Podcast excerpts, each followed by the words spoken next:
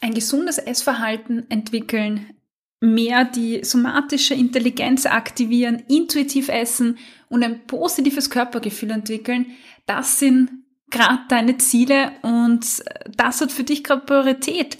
Aber irgendwie pfuscht dir dein Alltag immer wieder drein. Projekte, Termine, Alltagsverpflichtungen und du würdest dir nichts anderes wünschen, als einfach mal, ja, Raum für dich zu haben. Ein paar Tage, wo du abschalten kannst, wo du dich nur um dich kümmern kannst. Ja, und genau das ist möglich, nämlich beim Achtsam Essen Retreat.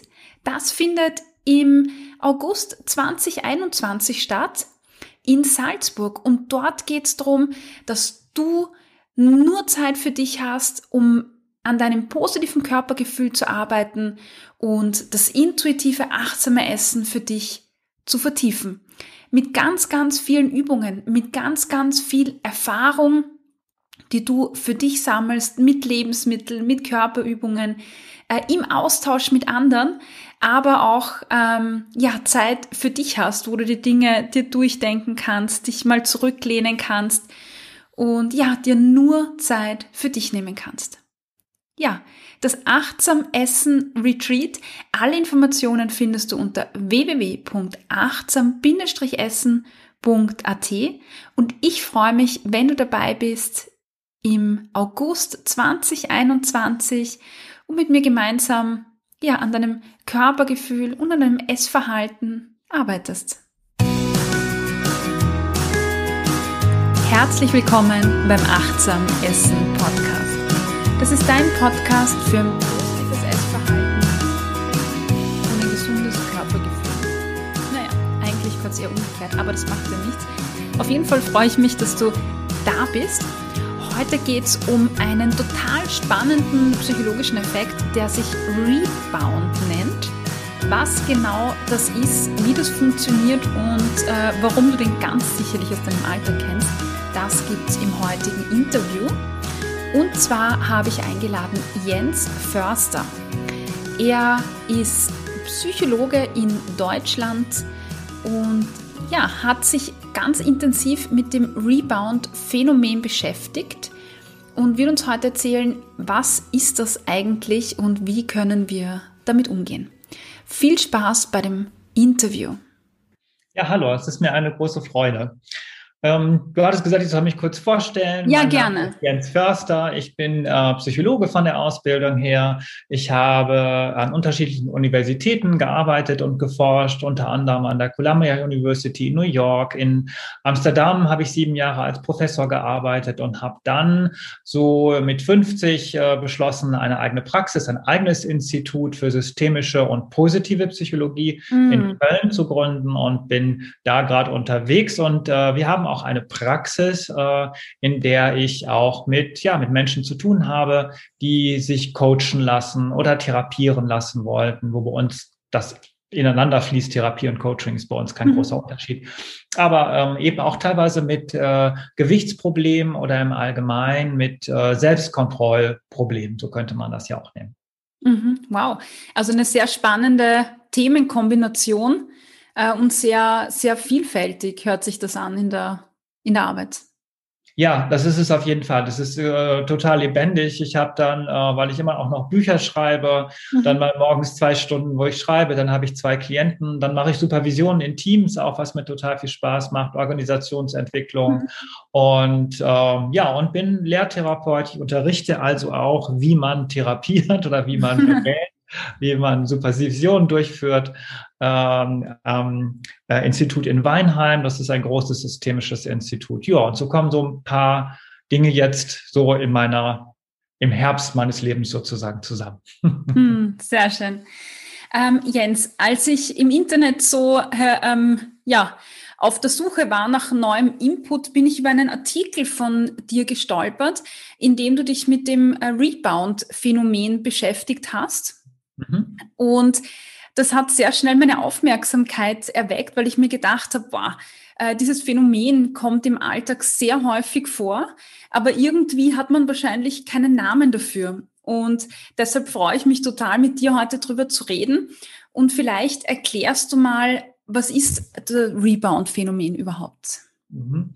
Ja, Rebound lässt sich irgendwie auch schwer übersetzen. Wir haben das, also ich schreibe ja so populärwissenschaftliche Bücher, da haben wir das mhm. teilweise Bumerang-Effekt genannt, mhm. äh, was ich glaube ich ganz gut finde, oder Rückschlag-Effekt. Und zwar ist damit gemeint, dass ich versuche, einen Gedanken zu unterdrücken. Ja, so wie in so einem Kinderspiel, was wir in Deutschland haben, wo Kinder versuchen, Gedanken an einen äh, rosa Elefanten zu unterdrücken. Uh. Und das, äh, äh, ne, vielleicht äh, kennen die einen oder anderen Zuschauer und Zuschauerinnen diese Schwierigkeit, dass in dem Moment, wo man versucht, etwas zu unterdrücken, man gerade noch mehr darüber nachdenkt. Mhm. Und äh, ich glaube, das geht zurück auf Dostoevsky, der hatte mal so ein Gedankenexperiment gemacht, äh, was passieren würde, wenn man versucht, einen, den Gedanken an einen weißen Bären, also an einen Eisbären zu unterdrücken. Und das Spannende ist ja, ne, in dem Moment, wo ich versuche, nicht dran zu denken, ähm, ja, fällt es mir eben ein, fällt mir nichts anderes ein als Eisbär. Genau, und das, das ist total ähm, spannend. Ähm, es gibt ja, glaube ich, ganz, ganz viele Situationen im Alltag, wo einem das unterkommt. Und gerade ähm, jetzt im Achtsam Essen Podcast, wo es ja ganz viel um, um Essverhalten oder auch zum Teil um Ernährung geht, ähm, höre ich das total häufig, dass Personen ähm, so davon berichten, ja, ich versuche dann nicht an meinen Essdrang zu denken, mhm. dann kommt es aber häufiger stärker zurück. Woran ja. liegt denn das? Also wie, wie wird denn das erklärt?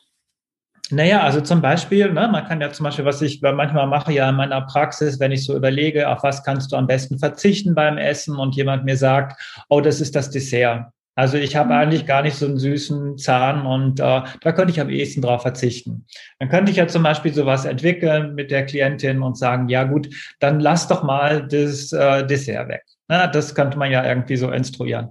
Und dann kommt sie zurück und sagt, na, weißt du, was passiert ist? Ich habe die ganze Zeit dran gedacht, dass ich nicht an Dessert denken soll, dass ich kein Dessert essen möchte. Und schon habe ich dann in meinem Kühlschrank geguckt und habe noch einen Joghurt gefunden, der viel zu viel Zucker hatte und so. Mhm. Also das ist das tatsächlich wohl etwas, das äh, man ähm, Gedächtnis psychologisch erklären kann. Und zwar ist unser Gedächtnis so aufgebaut, dass man sich das vorstellen kann wie ein Netzwerk.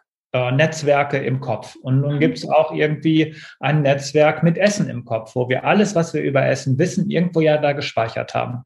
Na, wir haben gespeichert, Dessert hat viele Kalorien, Sahne, ähm, Schlagobers, sagt ihr, mhm. oder genau, oder, oder Fett oder Kalorien. Und das haben wir alles in unserem Gedächtnis gespeichert, sonst könnten wir ja gar nicht darüber reden. Mhm. Ne?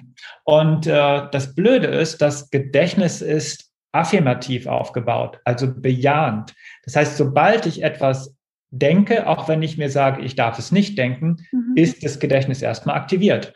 Also mhm. ich muss ja zum Beispiel wissen, was ich unterdrücke, wenn ich nicht an einen weißen Bären oder an ein Dessert denken darf.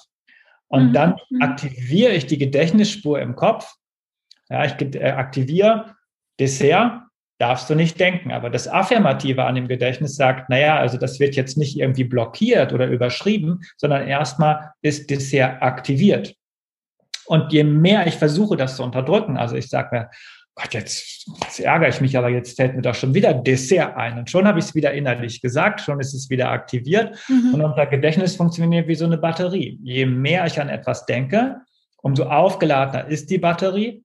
Naja, und letztendlich haben wir die Gedanken ja, um hinterher uns zu verhalten. Und wenn auf unserem Schirm, also wenn in unserem Kopf ganz stark Dessert aktiviert ist, dann werden wir hinterher auch irgendwann zum, zum, Kühlschrank laufen und gucken, ob da nicht irgendwie noch was ist oder, äh, oder nach Keksen mhm. und Biskuits suchen, ob es nicht irgendwie was gibt, was wir essen können.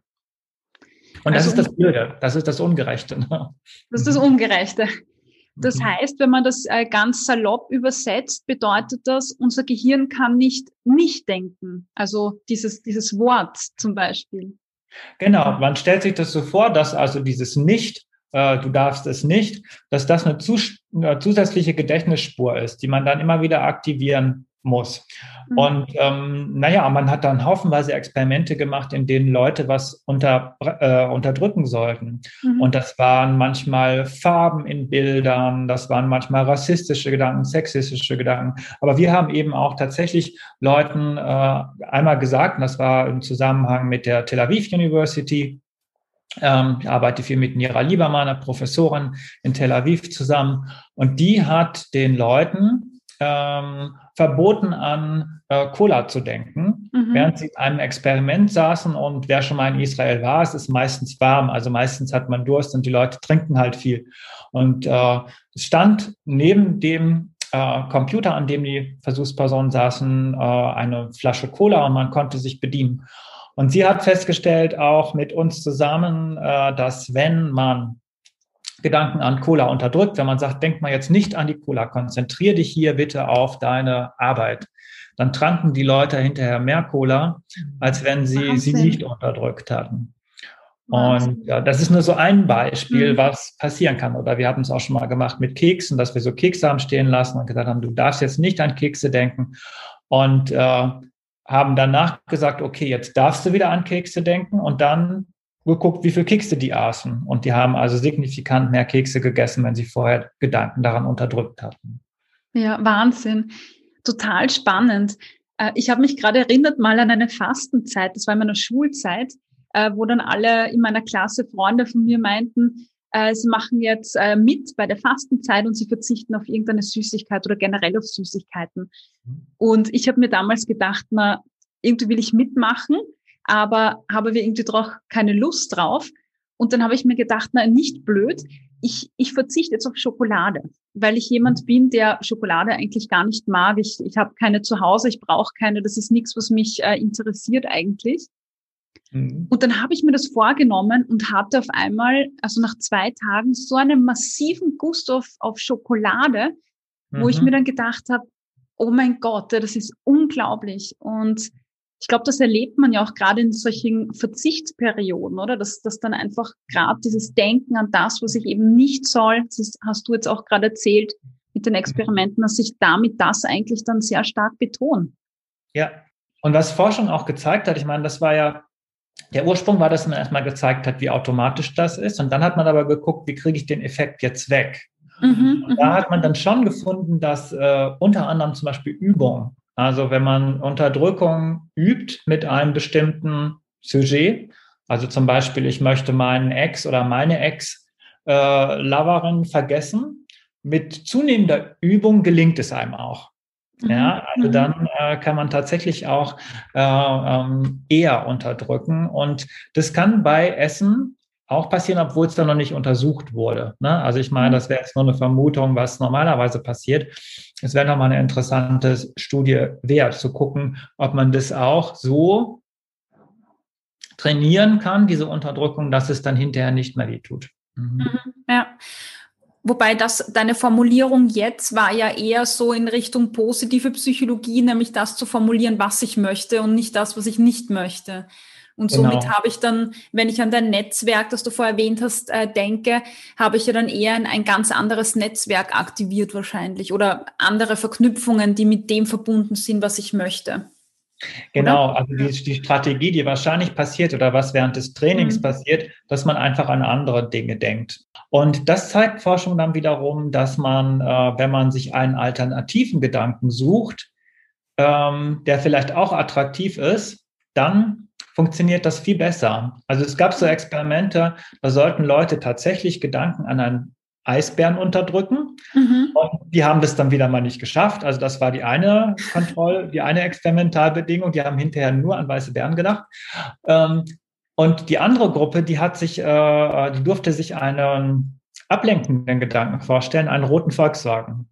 Mhm. Und die hatte hinterher diesen Rückschlageffekt nicht. Ne? Das heißt, mhm. äh, ja, wie du es gerade so schön sagst, also das Gedächtnis ist eben positiv mhm. gebaut. Es braucht dann einen anderen Attraktor, etwas anderes, was spannend ist, äh, worüber mhm. man denkt. Sozusagen Ablenkung funktioniert, mhm. Verdrängung funktioniert wohl nicht. Mhm. Ja, okay. Ähm, und das, das was, was ähm, mir jetzt einfällt, ist, dass es ja eigentlich total schlimm ist in unserem Gesundheitssystem, dass wir ja ständig drauf fokussiert sind, ähm, was man alles nicht sollte. Also ich denke mir zum Beispiel, wenn es um Ernährungsumstellung geht, auf die ich jetzt gar nicht näher eingehen möchte, aber wenn es darum geht, etwas umzustellen, heißt es immer weniger von dem. Ja. Oder wenn ich eine Allergie habe, eine Intoleranz, dann bekomme ich Listen in die Hand gedrückt, was ich alles nicht essen sollte. Ja. Und ja. Ähm, ich weiß nicht, was du, wie du zu dem stehst, aber da, da denke ich mir, das ist eigentlich total furchtbar, weil wir eigentlich genau mit diesen Listen und mit denen, mit den Instruktionen ja genau ähm, da ähm, unseren Fokus hinlenken. Und dann kommen Personen ähm, zu mir in meine Praxis und erzählen mir, ich bin nicht diszipliniert ge genug, jetzt unter mhm. Anführungszeichen. Aber mhm. so wie du auch gesagt hast, das hat eigentlich gar nichts mit Menschen zu tun oder mit Disziplin, sondern das ist einfach eine Art und Weise, wie unser Gehirn funktioniert. Und ähm, das Gesundheitssystem ist da, geht da in eine andere Richtung. Das finde ich total ähm, kontraproduktiv. Ja. Ja, also es ist dann wahrscheinlich bei euch genauso wie bei uns, also das Gesundheitssystem, also die Krankenkassen und so, die, ähm, ja, die sind immer 20, 20 Jahre hinter der Forschung auch. Ne? Also auch die Forschung, die ich ja gerade berichtet habe, die ist ja jetzt nicht irgendwie funkelnagelneu, sondern die gibt's ja auch schon zehn Jahre ja. und da ist wenig passiert. Und also ich denke, ähm, ja, also die, die, die Forschung, die wir auch gemacht haben zu zum Beispiel nachhaltigem Essen, ja, also weniger Fleisch essen, es ist ganz klar, das Zeug muss schmecken. Ja, also ich meine, ich mhm. brauche einen anständigen Ersatz. Und das heißt, im Prinzip wäre die Idee, da gute Koch Köche und Köchinnen, und inzwischen gibt es ja viele, ne? inzwischen gibt es schon viele auf YouTube und TikTok und so, die echt äh, gute Rezepte auch äh, für Veganer, Veganerinnen und auch mit äh, wenig Kalorien und so anbieten. Aber du kannst halt nicht irgendwie den Leuten etwas wegnehmen oder mhm. sagen, jetzt müsst ihr alle was essen, was euch nicht schmeckt.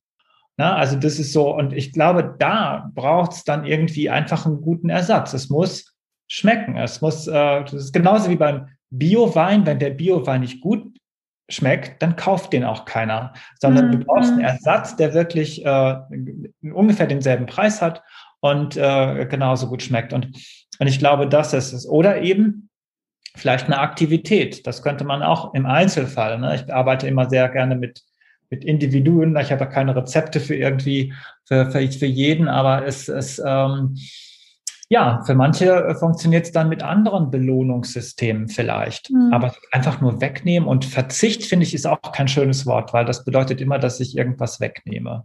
Mhm. mhm. Ja, genau. Und da, ja, genau. Und unser Gehirn, unser Gehirn mag das nicht, wenn uns irgendetwas weggenommen wird. Ähm, wir haben jetzt hauptsächlich den, das, das Rebound-Phänomen angesprochen, auch mit äh, Gedanken. Das heißt, dass ich dann vermehrt dran denke. Aber jetzt kam mir auch, ähm, da muss es ja auch einen Zusammenhang mit den Emotionen geben, oder? Das heißt, wenn ich äh, negative Gedanken quasi oder dieses Nicht ist ja häufig auch negativ besetzt. Äh, das heißt, äh, kommen dann auch mit diesem Boomerang-Effekt ähm, negative Emotionen doppelt so stark zurück, wie das jetzt mit, mit der Präsenz von Gedanken ist, wie das auch zum Beispiel beim, du hast das Verdrängen vorher angesprochen. Und ich mache die Erfahrung mit meinen Klienten auch, dass wenn ich so einen Essdrang, also wie man ihn vom Binge-Eating vielleicht kennt, wenn man so einen Essdrang wegschiebt und, und verdrängt tatsächlich, dann kommt dieses, dieses Verlangen dieses Graving, kennt man auch aus der, aus der Suchtforschung, einfach doppelt so stark zurück. Mhm. Ähm, Gibt es da auch Forschung äh, mit, mit, dem Rebound, äh, wie das zusammenhängt?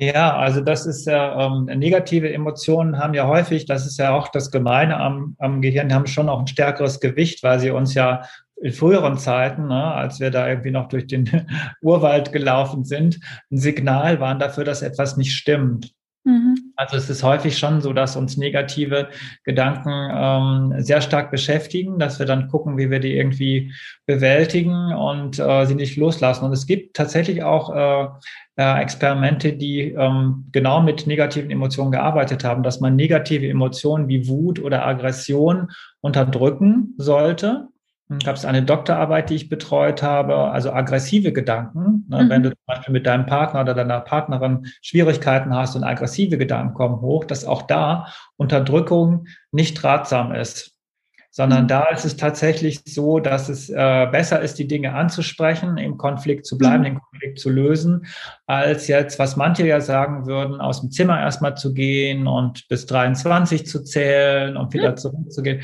weil also die, auch da ist die Unterdrückung von negativen Gedanken nicht äh, zielführend. und auch bei Trauer, wenn dich jemand verlassen hat. Ich meine, das Phänomen mhm. kennen wir auch. Ne? Nehmen wir mal an, jemand hat dich verlassen und du bist sauer, du bist traurig und denkst die ganze Zeit daran und dann möchtest du ihn oder sie hinterher auch mal vergessen. Mhm. Jetzt den Zeitpunkt, wo du sagst, ich möchte nicht mehr dran denken. Mhm. Und auch das ist genau dieselbe Falle, ja, dass man dann in dem Moment eben stärker wieder dran denkt. Vor allen Dingen, wenn man nicht mehr so die Kontrolle über die Gedanken hat, nämlich nachts. Ne? Mhm. Ja. Denkt man wieder dran. Oder wenn man was getrunken hat oder wenn man müde ist. Also in diesen Situationen, wo man wenig Kontrolle über sich hat, da ähm, schlägt es dann zurück. Ne? Mhm. Das, ja, mhm. ja.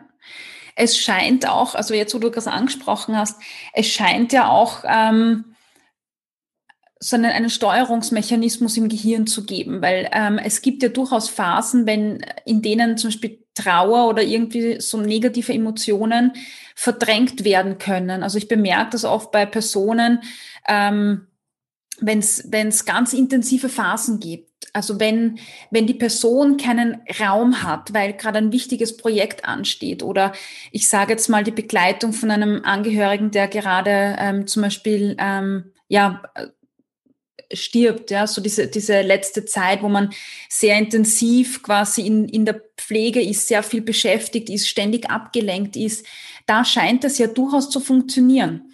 Aber mhm. so wie du sagst, also in dem Moment, wo ich mich mal zurücklehne und mal durchatme, kommt das äh, doppelt so, so stark oft zurück.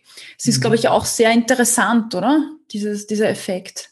Ja, ja, ja, also das zeigt natürlich auch, ähm, das würde ich jetzt mal wieder als positiver Psychologe sagen, wie gut wir funktionieren. Ja. Also wir funktionieren ja auch in extrem äh, krisenhaften Situationen. Mhm. Also das ist ja ganz erstaunlich, was Leute dann alles mhm. noch schaffen, wenn der Partner oder der Vater die Mutter stirbt. Ich habe das auch erlebt. Mein Vater war tot und ich bin dann noch ins Beerdigungsinstitut und habe alles geregelt. Und das mhm. ist in Deutschland eine Riesenliste an Dingen, die du machen musst.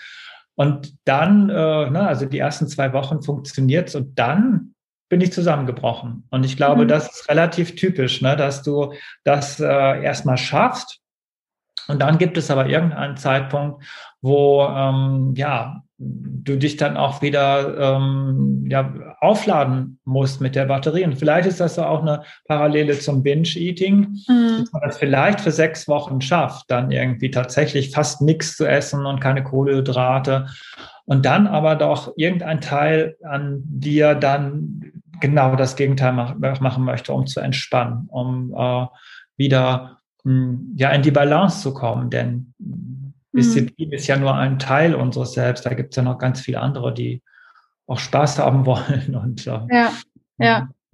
Vor allem das mit der Disziplin ist immer so eine Sache, weil, weil das, so wie wir gerade besprochen haben, dass äh, bestimmte Dinge gehen über einen gewissen Zeitraum, aber gerade Emotionen, also ähm, mhm. Emotionen, die, ich sage mal, die wollen gefühlt werden, die gehören irgendwie raus. Und es ist wirklich sehr spannend, weil du jetzt auch die Parallele zum Binge-Eating aufgezeigt hast ähm, das erlebe ich ja sehr häufig, dass Personen ähm, mir berichten, Betroffene berichten, dass ähm, ja, ich habe so ein Thema, aber das ist nur manchmal, weil ich kann mich eh zusammenreißen und da funktioniere ich.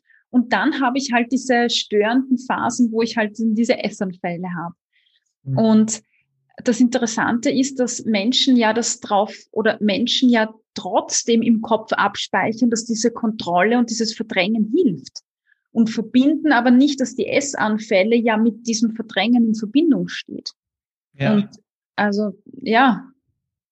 Ja, ja, genau. Also das ist ja, ähm, man äh, spricht ja von zwei Prozessen, auch beim Emotionalen. Da gibt es ja auch unterschiedliche Hirnzentren, ne? also die Amygdala oder die Emotionszentren, die angesprochen sind. Und die lassen sich steuern durch äh, ne, unsere letzte, unseren letzten Gehirnteil, diesen Frontalkortex, der mhm dann ja tatsächlich auch, wenn du viel Achtsamkeitsübung machst, sehr auch verbunden ist mit der Amygdala. Mhm. Ne? Mhm. Nur ähm, wenn dieser vordere Teil nicht so aktiviert ist, weil du bist müde, du hast was getrunken, ähm, du hast nicht geschlafen oder du bist einfach nicht in der Kontrolle, das ist das Kontrollzentrum, dann kommen die Emotionen halt zum Vorschein mhm. und die lassen sich dann nicht mehr kontrollieren. Ja, die mhm. Kontrollfunktion ist mhm. weg. Und, und das berichten ja auch viele, dass wenn sie gestresst sind, ne, wenn sie abends mit leerer Batterie nach Hause kommen, ja, dass dann die Chipstüte geöffnet ja. wird. Und ja. dann genau das passiert, was man vielleicht vorher gar nicht gemacht hat, ne, dass die ganze Tüte dann ja. drankommen muss. Ja, aber das ist jetzt spannend, ähm, dass du das erklärt hast. Äh, das heißt, wenn ich das nochmal kurz zusammenfasse, dass ähm, wenn ich aktiv bin untertags, ist quasi das Frontalhirn aktiv. Das ist die, die Ratio, das, was viel äh, kontrolliert.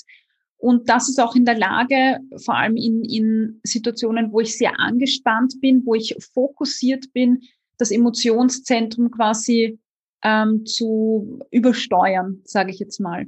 Mhm. Und in dem Moment, wo quasi dieses Kontrollzentrum ähm, nicht mehr so viel Power hat, weil ich müde bin, weil einfach die Energie aus ist, weil, weil die Entspannung eingeläutet wird oder der Arbeitstag vorbei ist, ähm, dann kommt die Emotion durch und, und deshalb kommt es auch dann regelmäßig zu so, ähm, sage jetzt mal, Essanfällen oder so Phasen, wo ich sage, ich, ich kann die Kontrolle nicht mehr aufrechterhalten. Ja. Mhm. ja, genau. Und deshalb kann nämlich auch die Quelle dann für so ein Verhalten, ne? also das kann jetzt Essen sein, es kann aber auch was ganz anderes sein, die Aggression, also wo du einfach Emotionen hast, die sich nicht steuern mhm. lassen, mhm. Ähm, dass die ähm, tatsächlich diese Selbstkontrolle brauchen. Und der Roy Baumeister, der da viel zu geforscht hat, der hat die Selbstkontrolle mal als einen Muskel bezeichnet, den man auch ähm, ähm, ermüden kann. Also wenn mhm. dieser mhm. äh, Muskel ermüdet ist, wie du es gerade geschildert hast, ich komme nach einem schweren Tag nach Hause, mein Chef, meine Chefin hat mich auch noch angebrüllt, das hat ganz viel Energie gekostet. Mhm. Dann bin ich eher versucht, äh, meinen Emotionen zu folgen. Mhm. Das kann auch mhm. mal was Gutes sein. Ne? Also wenn der Hund dann anwedelt, dann gehe ich vielleicht mal eine Stunde mehr mit ihm spazieren. Also es muss immer eine negative Funktion haben. Aber wenn mein Ding ist jetzt so mein Entspanner, äh, das Ding, was mich entspannt, jetzt das Essen ist, dann könnte es sein, dass ich in dem Moment sage, na, mhm. egal. Oder im Deutschen sagt, scheiß was drauf, ich, ich esse ja. jetzt einfach, ja. gell? Also das ist so, ähm, und, und das ist ja nachvollziehbar. Und auch dann, das kennen ja auch Eltern, dass sie auch dann, äh, wenn sie normalerweise sehr gute Eltern sind, aber dass sie auch dann manchmal ungewollt aggressiv gegenüber Kindern sein, mhm. wenn der Muskel mhm. Selbstkontrolle halt geschwächt ist. Mhm. Ja. Insofern sollten wir mit dem auch gut umgehen. Also ich glaube, es ist ja ein bisschen dieses, äh, also wir sollten uns nicht verausgaben bis zum Ende, bis dieser Muskel eben leer ist sondern auch da wieder achtsamer mit uns umgehen, mhm. bis wir nicht irgendwie in den Zustand kommen der vollkommenen Ermüdung, wo wir dann doch, ich meine, wir reden jetzt nur vom Essen, aber es funktioniert beim Alkohol ja genauso. Mhm. Ja, ja. Man dann wieder zum, zur Flasche Rotwein gereift und dann ist sie schnell leer und, äh, und dann ja nochmal mehr in so einen mhm. Teufelskreis kommt von Erschöpfung ja. und ähm, Entspannung. Ja. Mhm. Eine Sache ist mir eingefallen, die mir jetzt noch ganz wichtig ist, weil du gerade auch erzählt hast, dass man diesen, diesen Muskel Selbstkontrolle quasi trainieren kann. Ähm, ich habe das auch schon häufiger gelesen. Äh, und mir ist jetzt wichtig, an der Stelle nochmal dazu zu sagen, dass ich, ähm, dass ich glaube, dass man da sehr viele Dinge unterscheiden muss, weil klar, ich kann das trainieren. Auf der anderen Seite, gerade wenn es um Zügelung geht und äh, Verbote, funktioniert das dann wieder nicht, weil je mehr ich mich kontrolliere und zusammenreiß, desto mehr steigert sich ja das emotionale Verlangen auf der anderen Seite. Das mhm. heißt, ich kann ja gar nicht in eine Balance kommen, weil je mehr Unterdrückung, desto stärker wird die Emotion und das, mhm. das kann sich nie, das kann nie die Kontrolle irgendwie überwiegen. Deshalb finde ich es äh, ganz, ganz schwierig, auch beim Essen von Disziplin und Kontrolle zu sprechen, weil mhm einfach die Emotion stärker wird und stärker wird, so wie wir einfach gerade besprochen haben. Und stattdessen, so wie du jetzt auch gerade gesagt hast, glaube ich, ähm, und auch vorher erzählt hast, dass gerade die Achtsamkeit, also der bewusste Umgang mit, mit, mit Dingen, mit Gedanken, mit Emotionen einfach extrem wichtig sind, weil im Endeffekt, ja, Selbstbesorge hast du vorher angesprochen, ja, das ist eigentlich so dieser Schlüssel, der, mhm der uns hilft, das Ganze zu konstruktiv zu steuern, hätte ich jetzt mal so gesagt.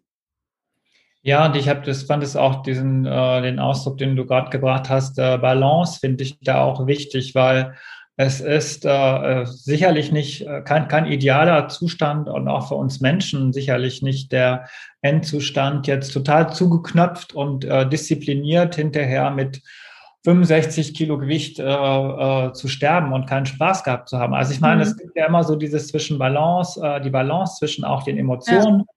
Das mal äh, zu machen und vielleicht auch mal was Riskantes zu machen. Ja, na, äh, sonst würden wir auch wenig erleben. Und dann mal wieder was, äh, ja, und uns dann wieder aber auch zu, zu beherrschen und zu sagen, okay, jetzt habe ich hier, jetzt habe ich hier drei Stück Torte gegessen. Das, ist, das war völlig in Ordnung, also sich dafür nicht zu hassen aber es vielleicht am nächsten Tag nicht zu wiederholen. Also das ist ja die Balance, mhm. sondern mhm. sich zu sagen, okay, also das, äh, das war jetzt mal die Ausnahme und, und, und immer die Alternative zu suchen, was gibt es denn noch? Also was, mhm. äh, was gibt es denn für andere Ziele, äh, mhm. für andere Dinge, die mir Spaß machen? Ähm, oder eben auch ja einfach die Kreativität wieder äh, ähm, zu nutzen, die ja auch zu uns gehört und äh, nach Dingen zu mhm. suchen, günstiger sind für uns. Mhm. Ja, ja.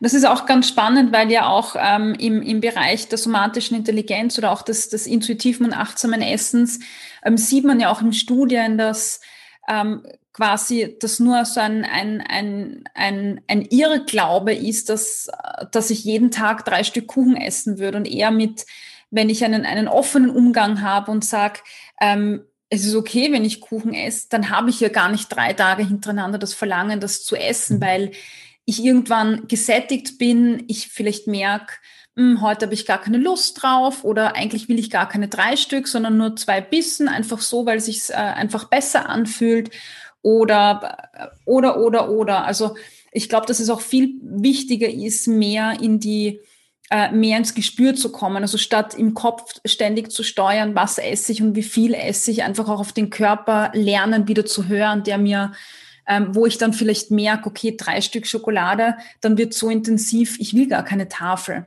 Aber das ist über diese kognitive Steuerung, die wir angesprochen haben, sind wir so extrem weit davon weg, von diesem Körpergespür. Und ähm, gerade so im Sinne der, der Achtsamkeit, glaube ich, ist es extrem wichtig, da wieder zurückzukommen und dann brauche ich vielleicht, äh, wenn es die Balance äh, so aufrechterhalten wird, brauche ich diese, diese Steuerung gar nicht, die du auch angesprochen hast gell, vorher.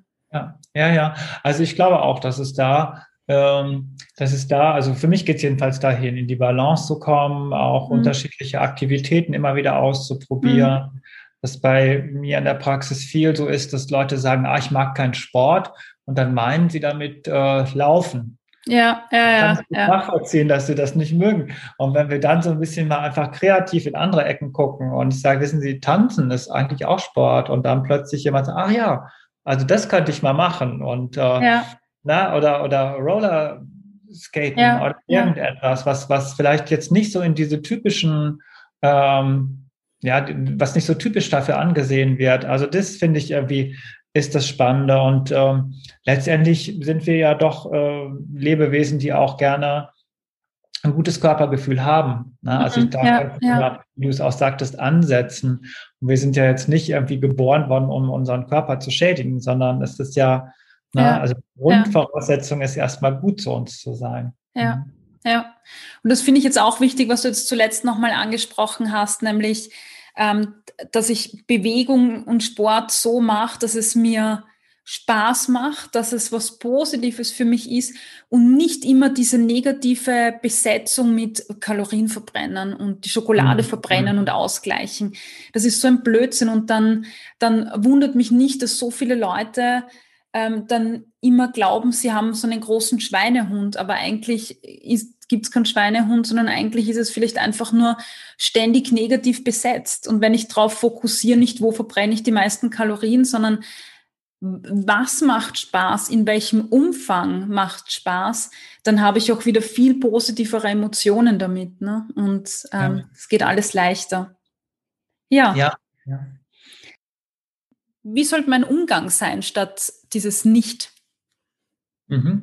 Ja, also ich fand das ganz interessant, auch unsere Forschung, äh, da sind dann einige draufgesprungen und haben zum Beispiel etwas gezeigt, was wir aus der positiven Psychologie her kennen, dass äh, Selbstaffirmation, also mhm. selbst zu sich Ja zu sagen, ähm, zum Beispiel diesen Rebound-Effekt, ne? ich denke an Dessert, mir fällt es dauernd ein, dass diesen Effekt äh, minimieren.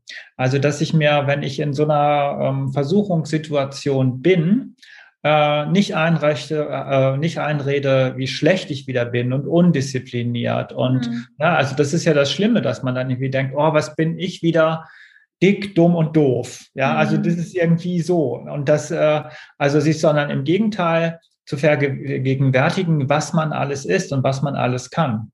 Mhm. Ähm, Warum dieser Effekt funktioniert, ist noch irgendwie gar nicht gut erforscht. Aber das haben die in, äh, in Amsterdam gezeigt, dass man also, wenn man irgendwo ähm, an positive Dinge denkt, während man versucht, sich, ja, wenn man versucht zu verzichten oder wenn man versucht, die Gedanken zu unterdrücken, dann ist der Effekt nicht so stark. Und ähm, was wir herausgefunden haben, war auch, dass wenn man sich das, wenn man diese Schwierigkeit zu unterdrücken nicht auf sich bezieht. Das ist so was mhm. ähnliches, weil wenn ich dann denke, okay, jetzt darf ich nicht essen und jetzt denke ich doch, ja, jetzt denke ich die ganze Zeit an Essen. Also wie blöd bin ich denn eigentlich? Und mhm. wenn man die Schlussfolgerung zieht, boah, ich kann das nicht, dann funktioniert es nochmal extra nicht. Ja, weil dann mhm. ist die einzige Erlösung aus dem Gedanken, dass man sich vielleicht dann irgendwie das Dessert dann doch irgendwie holt oder so. Ja. Ähm, also es es nützt eine positive Einstellung zu sich selbst, um ähm, ja tatsächlich auch dann wieder Gedanken noch besser zu unterdrücken oder beziehungsweise sich zu ähm, sich zu disziplinieren. Mhm. Mhm. Mhm. Ähm, also ich fasse es nochmal zusammen. Das, was wichtig für uns ist jetzt, mehr drauf zu fokussieren, was wir wollen, anstatt diesem, was wir alles nicht haben wollen. Mhm, mh. ähm, und ähm, sich an, an, sich glauben ist jetzt eine blöde Formulierung, aber äh, sich selbst bestärken, also schon den Fokus auch auf das zu lenken, was man ähm, gut kann und ähm, ja, diesen Anteil zu stärken, das finde ich eigentlich ganz schön, was, was du jetzt gesagt hast, weil ich glaube, dass das gerade in unserer Welt ähm, überhaupt nicht der Fall ist, weil wir aufwachsen mit einer, mit einer, in einer Fehler, in einer negativen Fehlerkultur, sagen wir so, wo, wo immer alles äh, rot markiert wird, wenn irgendwas nicht passt, anstatt mhm. das als Lernprozess zu sehen. Und wenn ich dann meine, mein Essverhalten umstellen möchte oder egal, was ich machen möchte, wenn, wenn dann, ähm, ich sage jetzt mal, Rückschläge oder sowas immer als negativ betrachtet werden, kann mich das ja gar nicht weiterbringen, wenn ich dann in so einen Strudel komme von äh, Selbstzweifel oder, oder sage ich, ich, ich kann das nicht, ich glaube nicht an mich. Das äh, führt ja in diese Abwärtsspirale und da wäre es eigentlich genau, äh, sollten wir genau das Gegenteil lernen. Ja, ja, also das kommt, geht auch zusammen mit äh, so Forschung von äh, Maya Storch aus Zürich, mhm. die ja auch so gezeigt hat, dass man in dem Moment also äh, ja wieder mal schlecht von sich denkt. Ne? Also ich kann das nicht, ähm, dass es dann auch nützt, eben, so wie ich es eben auch eben gesagt habe, so äh, positive alternative Ziele zu setzen. Zum Beispiel nicht zu denken, ich bin schlecht, sondern ich habe das Ziel Gesundheit. Gesundheit ist ein positives Ziel. Ne?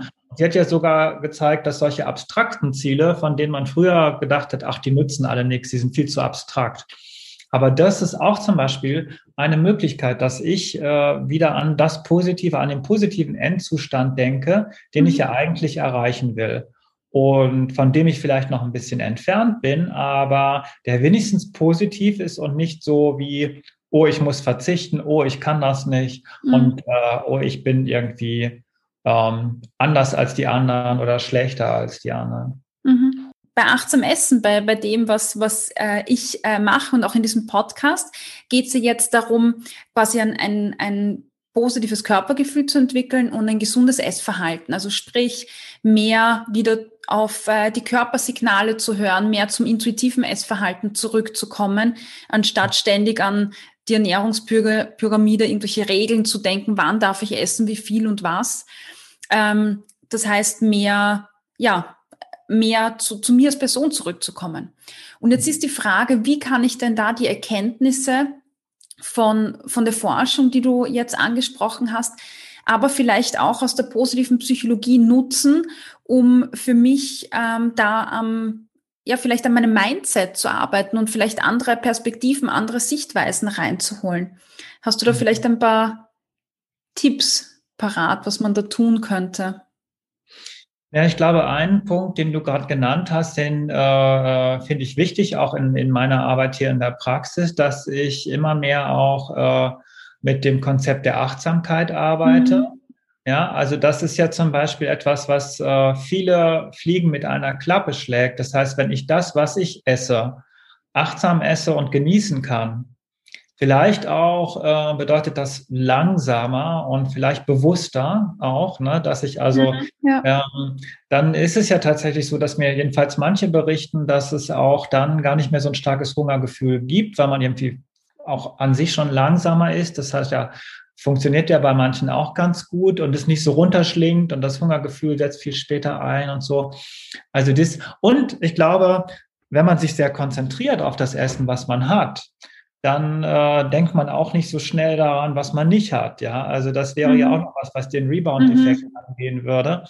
Das heißt, wenn ich es äh, schaffe, etwas sehr Gutes zu kochen, was gesund ist und was ich dann achtsamer esse, dann äh, bin ich genug abgelenkt, um mich nicht noch mit dem Dessert zu beschäftigen.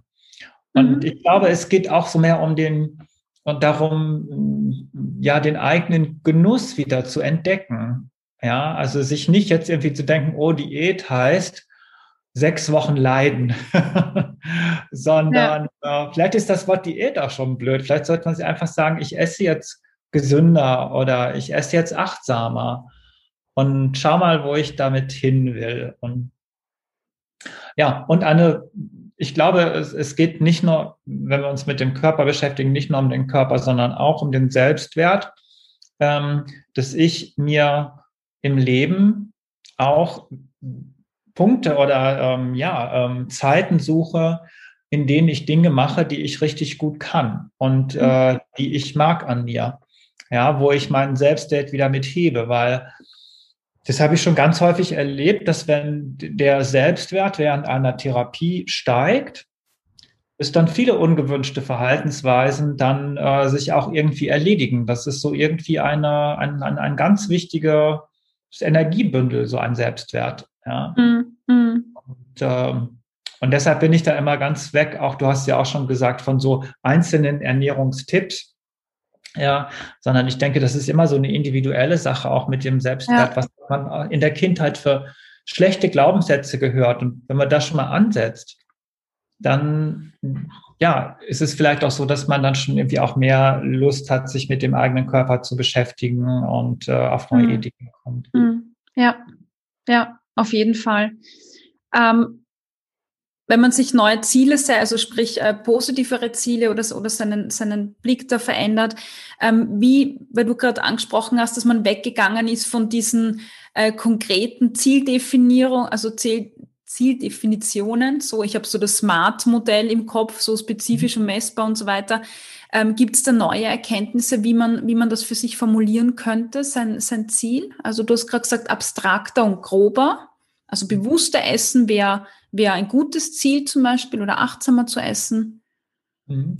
Also ich arbeite inzwischen mit beiden. Also ich glaube, dass die Forschung zu den konkreten Smart-Zielen auch nicht schlecht war. Mhm. Nur äh, wenn man dann ja so wie du und ich so in der Praxis sitzt, dann merkt man ja, bei manchen Leuten funktioniert es und bei manchen Leuten eben nicht. Ne? Mhm. Und dann finde ich diese Alternative, die Maya Storch vorgeschlagen hat, so Ziele auch mal abstrakt zu formulieren oder auch als Bild, ja, mhm. was ja auch ein abstraktere äh, Darstellungsweise ist, es mal malen zu lassen, manchmal auch ganz wirkungsfähig. Äh, mhm. und, und es ist halt wichtig, diese von beiden her, das war von Smart-Zielen her wie bei auch den abstrakten Zielen, sie positiv zu formulieren und individuell. Mhm. Also jetzt da so einen Wert aufzudrücken, ähm, ja, wenn das Wort Gesundheit nicht schön für dich klingt, dann lass es weg. Ja. Mhm. Ja. Sondern dann guck, ob Achtsamkeit oder Selbstwert, also es sollte irgendwie ein Ziel sein, was für dich individuell viel bedeutet und ähm, was dich leitet. Ja, ein Sinn des Lebens, ein, ein, ein Sinnsatz, das finde ich irgendwie ganz schön. Mhm. Mhm. Ja. Und also bei mir ist das zum Beispiel äh, Freiheit und Freiwilligkeit. Mhm. Und da komme ich ganz weit mit. Ja, da muss ich manchmal gar nicht viel überlegen, was ich esse oder nicht, sondern ähm, ja, das ist bei mir verbunden mit, ich darf alles und ähm, ja, jetzt vielleicht nicht jeden Tag. Das ist dann für mich der Satz, der danach kommt. Hm. Mhm. Ja, super. Ähm, Jens, vielen Dank. Ich fühle mich gerade von dir nochmal mehr bestärkt, nämlich mehr äh, wieder in die Achtsamkeit zu kommen, sich bewusst zu machen, was will ich eigentlich, was ist mir wichtig, ähm, seine Perspektive oder seinen Blick eher dahin zu richten, was möchte ich. Ähm, und ich glaube, sich selber als Person und, und für sich zu sorgen, äh, in, den, in den Vordergrund stellen und nicht sich in irgendwelche, ja, irgendwo reinzwängen müssen, weil, weil man das oder weil Frau das halt so tun muss, sondern mehr zu spüren, was tut mir gut, was macht mir Spaß. Mhm. Und dann mhm. gibt's vielleicht diesen Rebound-Effekt gar nicht so stark im Alltag. Ich würde es vermuten, ja. Also ja. jedenfalls spricht die Forschung dafür, wenn wir das nicht so eng sehen, wenn wir es nicht als schwierig empfinden, beziehungsweise einfach sagen, ja, so sind wir Menschen, ja. aber es hat jetzt nicht äh, mit mir zu tun und ich muss mich nicht selbst abwerten, wenn ich das mal mhm. nicht kann. Mhm. Ja. ja. Super, dann ähm, danke ich dir ähm, für dafür, dass du dir Zeit genommen hast und für die spannenden Erkenntnisse auch. Ähm, ich bin da immer froh, wenn jemand das so auf den Punkt bringt, weil die Forschung zu dem Thema ist unglaublich vielseitig und bis man sich da durchgearbeitet hat, ähm, du kennst das sicher, gibt es unheimlich viele tolle Arbeiten und da freue ich mich immer, wenn jemand sich so ähm, gezielt mit Themen beschäftigt und dann so erzählen kann, was ist eigentlich gerade ähm, Status quo. Ähm, ja, ich möchte jetzt nochmal die letzten äh, Minuten einräumen, wenn es noch irgendwas gibt, was du gerne loswerden möchtest, was du gerne anbringen möchtest, dann hast du noch mal die Bühne hiermit. Dankeschön. Äh, na, ich, ich glaube, es ist vieles gesagt worden. Also ich glaube, ich bin nach diesem Gespräch, weil insofern bereichern mich solche Gespräche auch wieder. Deine Fragen waren irgendwie toll und ich fand es sehr zielführend und äh, es ist für mich ja auch immer wieder gut, mal so abzugleichen, wie geht's denn in der anderen Praxis hm. zu und äh, äh, welche Erfahrung hast du? Also ich glaube auch, dass wir insgesamt, wenn wir an dieses Thema denken, ja, dass es eigentlich nur ein Effekt von etwas Größerem ist, nämlich ähm, äh, Selbstversorge und Selbstwert, dass also die Stärkung ähm, unserer Systeme unseres geistigen Systems, unseres körperlichen Systems ganz wichtig sind und auch im, ja, in Anbetracht der derzeitigen Krise, na, wo wir ja mhm. auch äh, schon, also wir sind ja jetzt während der Corona-Zeit hier zusammengekommen, ähm, dass es da auch nochmal wichtig ist, so, so, na, das nochmal in den Kontext zu bringen, dass es im Moment eben auch sehr, sehr schwierig ist, ja. sich immer zu kontrollieren. Und auch da gibt es ja ähm, Studien, die sagen, es wird gerade mehr getrunken, die Leute werden dicker. Und wo ich dann denke, ja, gut, es ist aber auch eine Krise. Mhm. Wir brauchen ja. offensichtlich irgendetwas, um auch unsere Stimmung zu heben. Und wenn das dann eben gerade Essen ist und wenn das andere Dinge sind, dann äh, ist es vielleicht in Ordnung. Ähm, es wäre schön, wenn es dann, und da bin ich aber auch sehr zuversichtlich, dass es hinterher wieder, wenn diese Sache von uns weg ist, wir auch wieder in der Lage sind, nach vorne zu gucken. Und das mhm. würde ich ganz gerne allen wünschen, dass sie ähm, positiv nach vorne schauen, was vielleicht schwierig ist in dieser jetzigen Situation. Ja, und ähm, wie du hast es eben gesagt, Verstand und Emotionen immer in einer guten Balance liegen. Mhm. Ja. Auch diese Zeiten. Mhm. Schöne Schlussworte und danke, dass du das Thema Corona nochmal angesprochen hast, weil ich glaube, das ist sehr, sehr wichtig und prägt gerade das Essverhalten. Und ich finde es schön, dass du gerade sehr bestärkende Worte gefunden hast. Ähm, es ist okay und es wird auch ein danach geben, wo sich dann wieder vieles ändert. Ja. Da sind wir dann wieder in den Bergen bei euch und machen dann Sport und genau. Und Sport, der nicht wehtut, sondern Spaß macht. Genau. genau, der Spaß macht, genau. Gut, dann vielen, vielen Dank für deinen Input. Ich danke dir. Vielen Dank für das Gespräch. Mhm. Ja, ist doch schön, so eine Bestärkung zu erfahren, ähm, mehr Zeit für sich zu investieren und auch seinen Selbstwert zu pushen. Ja, und da habe ich zufällig ähm, auch etwas für dich, etwas kostenloses. Ähm, das passt heute ganz gut, nämlich den neuen Body Posy Social Media Guide. Da geht es darum, ähm, dass das, was du siehst auf Social Media, in den Netzwerken, deinen Selbstwert prägt, dein Bild prägt, wie dein Körper, wie du auszusehen hast.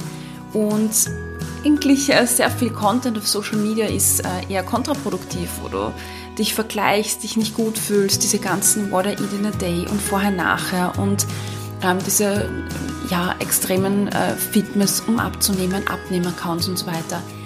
Aber Instagram bietet auch eine, ein ganz anderes Gesicht, nämlich ganz viele Accounts mit Personen, die dich bestärken, die dir ein realistisches Bild vermitteln.